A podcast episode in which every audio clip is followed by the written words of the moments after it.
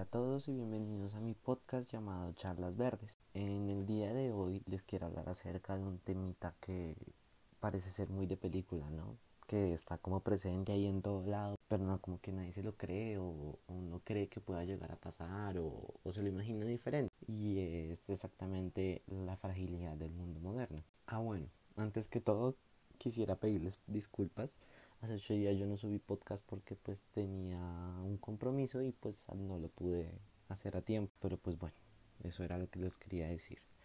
Ahora sí, continuemos con el podcast. Eh, pues bueno, ya teniendo eh, la idea en el título, primero pensemos en todos los avances que hemos tenido como sociedad, que generalmente, o sea, digamos a nivel médico, empezamos con, ¿qué les puedo decir? Empezamos con el descubrimiento de la penicilina. El descubrimiento de la penicilina fue un boom medicinal en su época porque a partir de eso prácticamente muchas de las personas que se estaban muriendo se salvaban. Se salvaban, tenían otras eh, tenían otra oportunidad porque la penicilina nos ayudaba a acabar con las bacterias que ellos poseían. De repente también empezó como a mejorar la calidad del agua, entonces eso también empezó a mejorar un montón. Digamos que fue un desarrollo que en su momento y hasta hoy en día hemos aprovechado de la mejor manera, ¿no? Hasta el punto en el que simplemente todos aprovechamos eso, pero nunca nos hemos dado como el momento para pensar como en, oye, ¿qué habría pasado si eso no se hubiera descubierto, si la penicilina no se hubiera descubierto o si no se hubiera empezado a tener cierta calidad del agua, ¿no?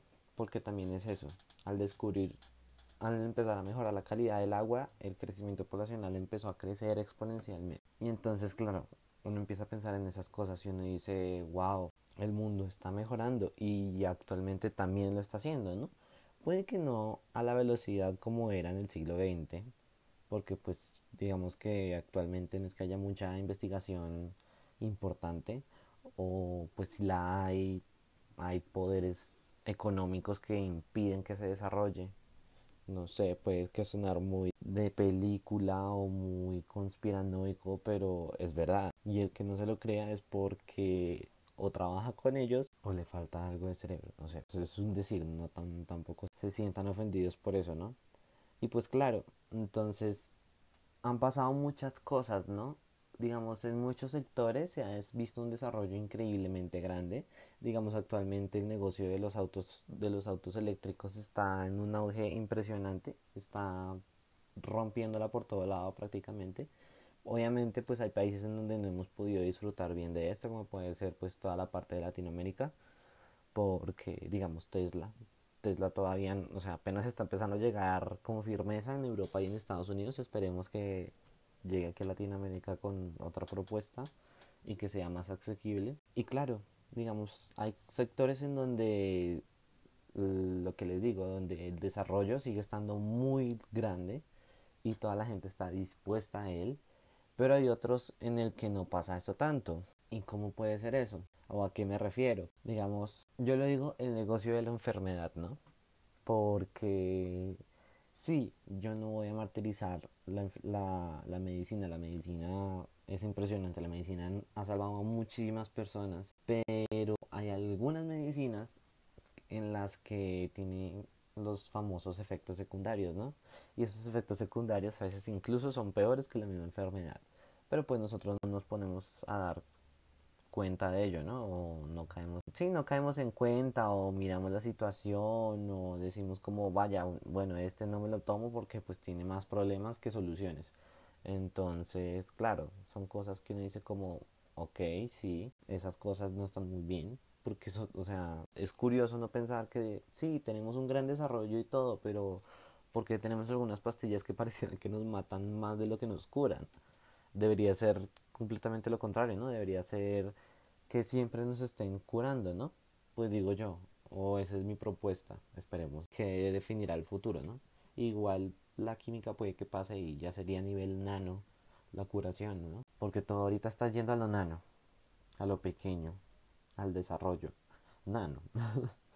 Entonces, claro, pero ¿qué es lo que está pasando ahorita? Parece ser que hay ciertas enfermedades que no tienen cura que como que no quieren que salga la cura. no voy a dar ejemplos porque pueden haber como muchas opciones, como ninguna opción de enfermedad, pero cada uno se imaginará qué es lo que parece. Porque es curioso, ¿no? O sea, puede que tengan la cura como puede que no, puede que esté exagerando como puede que no. Y puede que ellos mismos no quieran que salga eso, porque les sale mejor económicamente hablando que la gente siga consumiendo las pastillas que los mantiene ahí como controladitos, sin que se mueran, ah, bueno, aunque algunos se mueren, sin que se mueran, pero que tampoco sin que se curen, porque si se curan, pues ya no compran más pastillas, ya no compran más medicamentos. Y es curioso, ¿no? Porque pareciera ser que el mundo está como sumido, como en un lugar oscuro, en el que pareciera que nadie se pudiera curar, como si simplemente todo estuviera hecho para que la gente siga enferma y ya. Y pues tampoco es la idea, ¿no? O pues claro, también está para que la gente se enferme más, porque irónicamente salen comidas que más dulces o más saladas o bueno, todo este tipo de cosas y que al final después a nosotros pues puede terminar en diabetes, en hipertensión, bueno, en un montón de cosas que uno no cae en la cuenta. Pero pues claro, digamos, ahí tampoco le estoy echando la culpa a, a las empresas o a lo que sea, porque simplemente también es cosa de uno, ¿no? A nosotros no nos obligan a comer eso, nosotros miramos que comemos y hay como cosas saludables como cosas que son muy malas y pues de eso depende de lo que elijamos nosotros, ¿no? Y bueno, después de ver este pequeño panorama en la forma más fácil que podría ser medicina y tecnología, también nos ponemos a pensar en otra cosa, entonces, ¿por qué sucede eso? ¿Por qué, digamos, hay autos que se dañan al año como hay autos que duraron mucho tiempo en su época? Y pues claro, uno se pone a pensar, y es eso, es ese pequeño implícito poder que siempre está ese motor del mundo, que ya se imaginarán cuál debe ser, y es el dinero.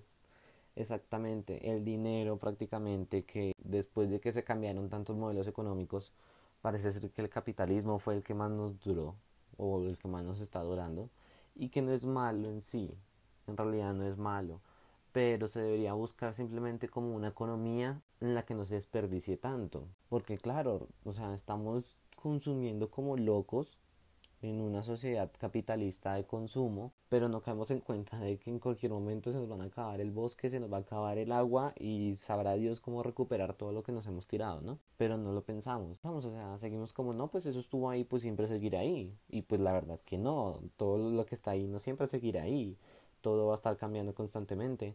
Entonces, claro, tienen que, tenemos que pensar eso, tienen, no, tenemos, todos, todos tenemos que pensar en eso porque no podemos continuar con este ritmo tenemos que mejorar la situación, tenemos que darnos cuenta de que el problema no es solamente el de la empresa, que sí, obviamente ellos son un gran porcentaje, pero es que si la sociedad no cambia, pues ellos tampoco lo harán. Nosotros tenemos que hacer que ellos cambien a un modelo económico amigable con el medio ambiente o, o autosustentable, no sé como lo quieran ver. Y claro, todas estas formas de consumo muchas veces nos acaban, nos matan, o sea, es, impresionante, digamos, la contaminación en China es tan grande que la gente muere muy seguido por eso, o sea, se ha vuelto uno de los factores de muerte más grandes y nosotros simplemente como que no nos damos cuenta porque irónicamente aquí en Occidente no ha pasado gran cosa, o sea, hasta ahorita todos los problemas de contaminación han sido por allá en Asia. Aunque acá ya se está empezando a ver, digamos que hay que el clima que cambió por cosas de la vida cambió un grado o se estuvo el día más caliente del mundo o cosas así.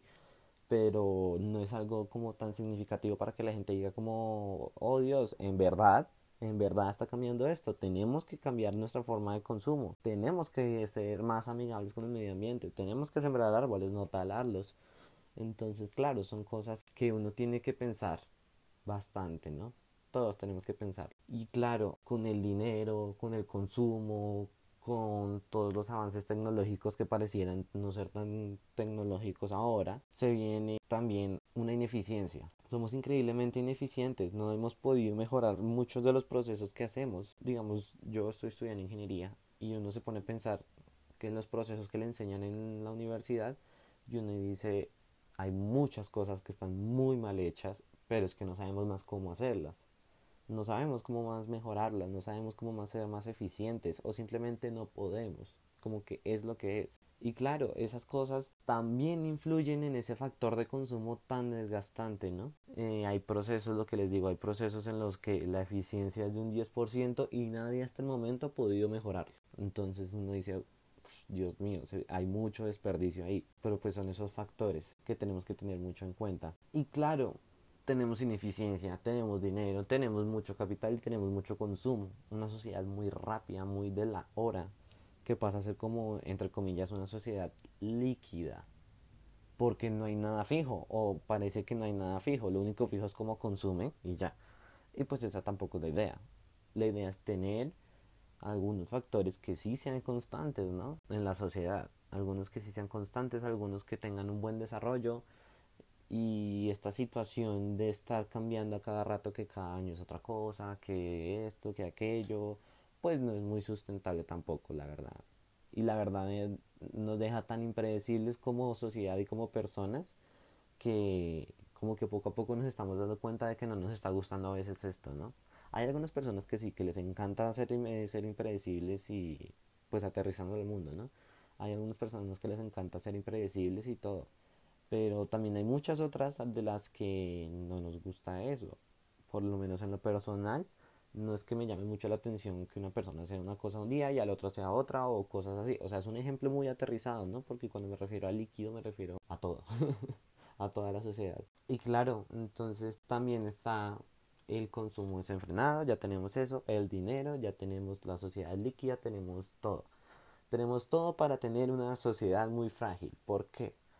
Porque podemos estar ahí, podemos estar muy bien, pero llega un punto en el que se puede acabar un recurso y se acabó, porque no tenemos reservas, porque no tenemos nada más que hacer, porque no sabemos cómo evitar esto, no sabemos, no sabemos, simplemente no sabemos. Y simplemente esto nos manda al carajo a todos. Nos manda al carajo. Porque nosotros cuando se acaba algo, pareciera el fin del mundo, ¿no? Como que no hay esto, esto no sé qué, se acabó. Y lo curioso es que puede que ni siquiera llegue siendo así. Ni siquiera sea que, no, se acabó la leche, un ejemplo, loco. No, puede que se acaben unos 5 o 6 productos al mismo tiempo y siga así, siga así, siga así, siga así. Y claro, empieza una crisis alimentaria. O otro ejemplo, no sé, no sé qué otro ejemplo puede ser. Eh, una bomba atómica, un ejemplo exagerado, que ojalá no pase. Tienen que pensar que ojalá no pase porque llega a pasar eso y uff, nos morimos todos prácticamente. O sea, la bomba que caiga así en el otro lado del mundo, igual las repercusiones, las repercusiones van a ser acá, se van a sentir exactamente igual, se van a demorar, sí, pero van a llegar, van a llegar porque van a llegar, porque todo está conectado. Entonces, claro, tenemos que pensar en eso, ser más conscientes de, de, de todos los factores que están influyendo, ser conscientes de que tenemos que cambiar y de esa manera poder tener un mundo mejor, o sea, así, así suene muy de película también, pero pues la idea es esa, se mejor personas, ser mejores consumidores, ser amigable con el medio ambiente y evitar que este desenfreno que nos está eh, que se está cargando al planeta no se cargue con nosotros mismos, porque todos estamos metidos en un planeta y lo que lea y lo que haga el planeta nos molestará o nos dañará a nosotros de igual manera que al resto de los animales del mundo. Entonces tampoco nos, nos podemos creer especiales. Somos un animal más tenemos conciencia de nosotros mismos, sí, pero a la hora de la verdad la naturaleza no define entre un animal consciente y otro no. Solamente se lleva todo por delante y ya. Entonces tenemos que tener mucho en cuenta. Y bueno, eso era todo lo que les quería decir por el día de hoy. Fue un podcast un poquito corto, lo sé, pero pues estoy intentando mirar con varios intervalos a ver cómo con cuál les gusta más la duración, si uno muy largo o uno corto o uno pues término medio por decirlo así. Y ya eso era todo lo que les quería decir por el día de hoy. Les recuerdo que me sigan en mis redes sociales como en Instagram como Felipe Puerto 6, como en Twitter como Felipe Royal Piso Puerto 6, en Facebook en mi página como Felipe Puerto. Y ya espero que tengan un buenas, una buena semana, un buen fin de semana y nos vemos dentro de ocho días. Chao.